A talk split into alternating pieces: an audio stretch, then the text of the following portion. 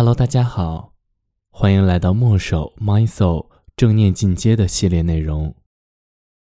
生活中，我们常常需要和他人打交道，可以是我们的父母、长辈，也可以是我们的伴侣和孩子，可以是我们的朋友，也可能是我们的同事，以及偶然遇见的陌生人。如果能够在与他人相处中，保持正念，保持觉知，是觉醒之路上一个重要的课题。其实，他人就是照亮我们内心的一面镜子。如果你可以时时保持觉察，就能在与他人交流的当下，觉察到自己内在的动机和情绪。如果还不能做到当下觉察，也可以在之后反省自己当时的心理活动，看看自己有没有对对方有任何的成见、期待或者要求。往往你会发现，你与他人的相处会有一个固定的模式，它非常有可能是你觉醒之路上的卡点，比如。你是不是总是通过过去的印象和他人交往？或者是不是总会对他人有要求？以及，你总是喜欢在别人面前寻找自己的优越感？这些都是阻碍我们真正与他人相处的思维惯性。通过过去的经验和印象去看待一个人。你看到的不是那个人本身，而是你自己的思想。比如，许多父母与孩子相处十几年、二十几年，还是完全无法理解孩子们。他们一直活在自己以为的对孩子的认知中，同时又想把孩子塑造成他们自己想要的样子。他们往往会说：“我这都是为了你好。”可是实际上，那是软性的施压。本质上，还是在限制孩子的选择空间，让孩子服从他们的意见。我们往往觉得爱就意味着限制和羁绊，实际上，这是头脑介入后，人为制造出来的束缚。真正的爱是无条件的，就和阳光。空气和水一样，而我们所谓的爱，就算是最强烈的父母对子女的爱，依然不是无条件的。爱本身是来自本体的一股温暖的能量，是滋润万物的。但是如果头脑介入了，头脑是有分别心的，它需要通过有条件的关爱来达成自己的目的。比如，孩子听话懂事，就给予关爱；如果是调皮捣蛋的话，就会惩罚。在头脑看来，爱是一种实现控制的工具，这样会给真正的爱、无条件的爱以及包容一切的爱带来匮乏与渴望。孩子长大了，依然会隐隐觉得不安全。害怕被惩罚，尽管这实际上是我们父母的形象。他们利用的是深埋在我们内心深处、来自幼年时对父母的那些情绪。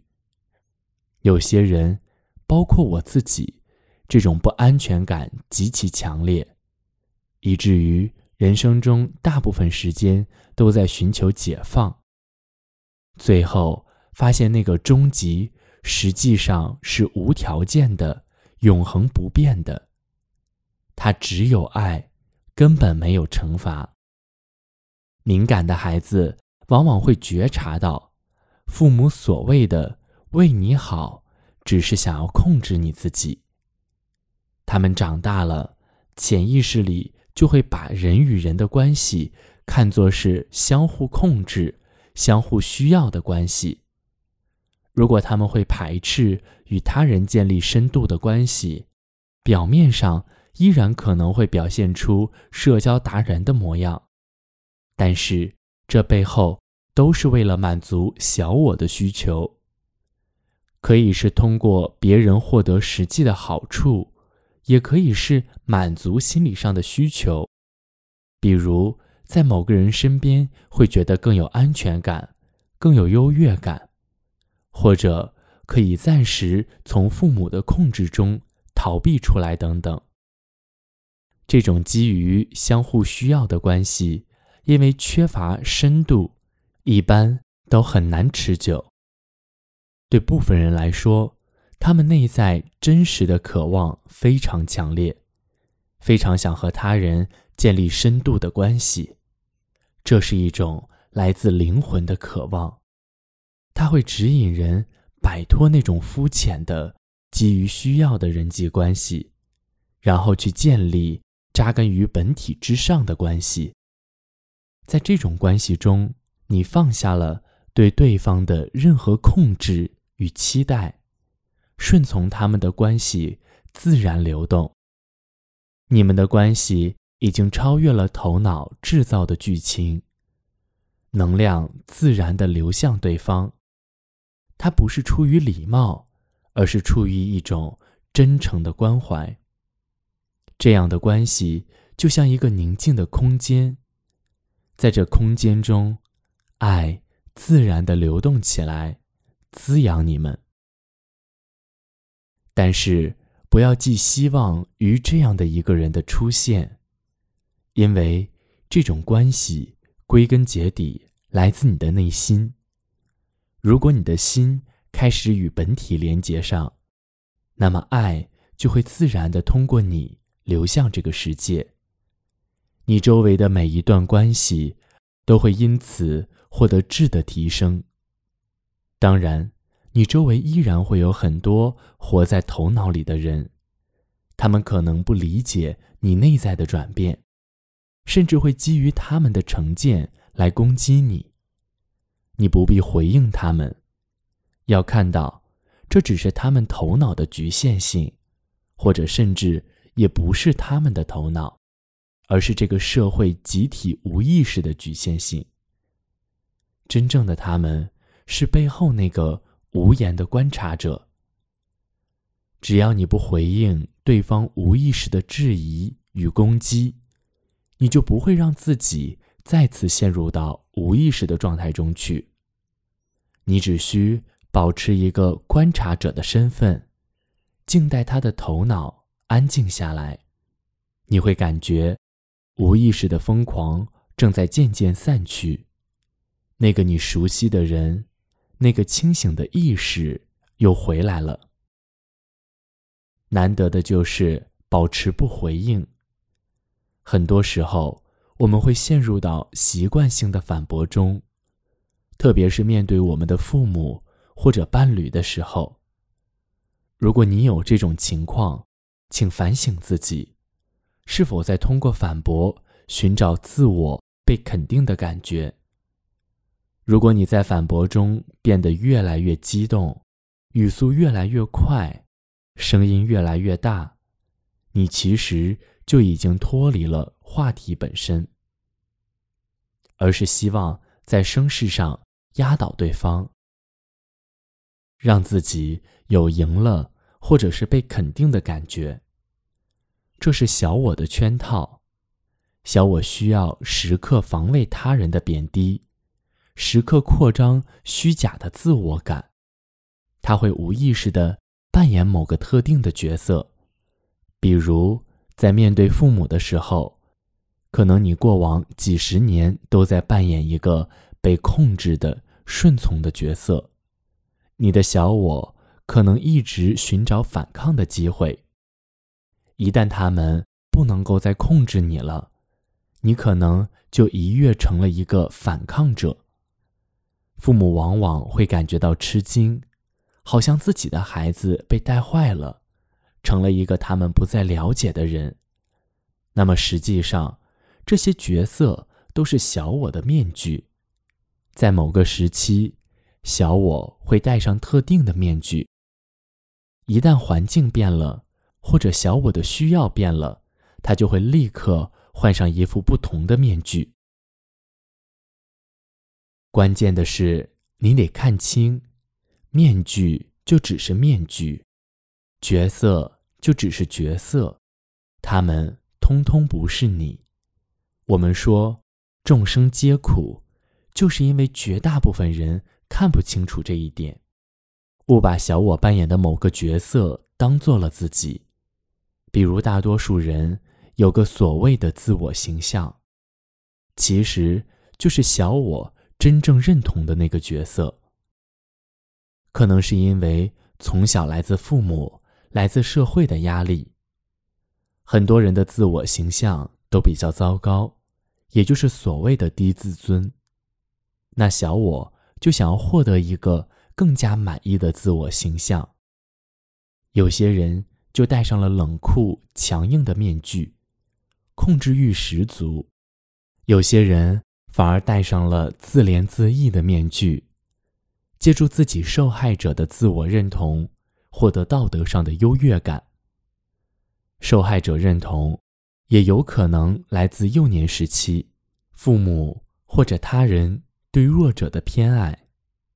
当小孩子觉得自己可怜，大哭大闹时，父母往往就会满足他们的需求，于是。在他潜意识里，可能就会觉得，别人都会可怜他，帮助他，尽管实际上成年人的世界并不如此。可是，严重的受害者认同会导致他无意识的寻找着能够伤害自己的机会，尽管他可以离开伤害他的人或事，但是他却不愿意离开，因为。这是他自我认同感的重要组成部分，而他又没有足够的意识觉察到这一切的荒谬。这就是斯德哥尔摩综合症的根源。所以，你需要尽量保持觉察，提升自己的意识状态，这样就可能意识到自己无意识的角色扮演。然后，当别人因为无意识，对你横加指责时，你不会陷入到这个角色扮演的剧情中去。小我之间就喜欢玩角色扮演，通过你来我往的对抗，相互都能得以增强，而不跳进这样的角色中，需要你保持一个非常清醒的意识，可以在当下觉察到细微的情绪，可能对方一句话。愤怒的情绪就噌的一下冒了上来。如果你没有十万分的警惕，很容易就陷进去了。这其实是你觉醒的试金石，也是你提升自己意识状态的绝佳机会。除了觉察，你还需要有足够的定力，才能保持不动如山。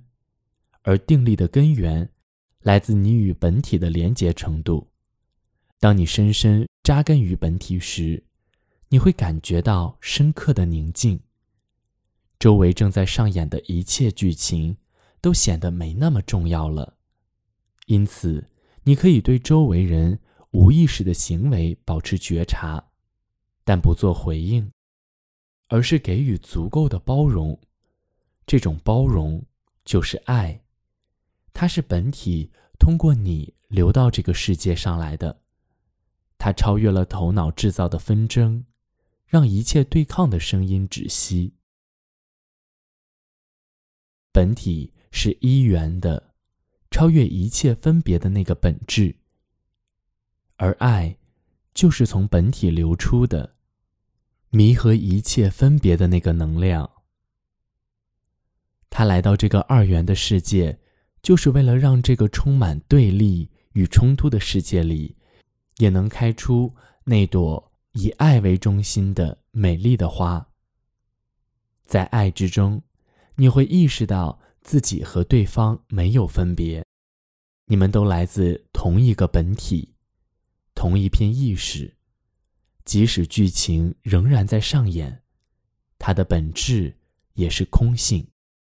意识到这一点，你就会放下一切控制与期待。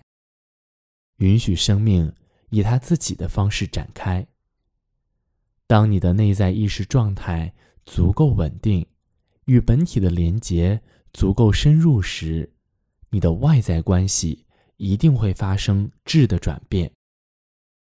本来阻碍你的、让你苦恼的人际关系，可能会变得和谐美好，变得让你觉得受到滋养。同样的，从你身上流出的爱与宁静的能量，也会滋养到他人。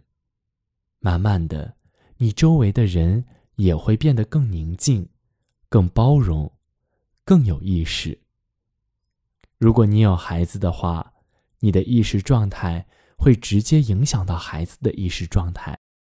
如果你不再要求，不再期待，而是顺从孩子以自己的方式成长，那么他就能够得到更多的爱，更多的滋养。当然，他以后依然会犯错，依然会受苦，但是你要意识到，这是他灵魂成长所必须经历的。你不能因为害怕他犯错而去过度限制他、阻碍他。当你能够感受到足够多的爱，而不是来自头脑的焦虑，你就会给予他更多的关注，同时又给他足够的空间。你不会想要把他培养成特定的某个人，而是放下任何你期待的结果和目标，帮助他。成就自己的人生。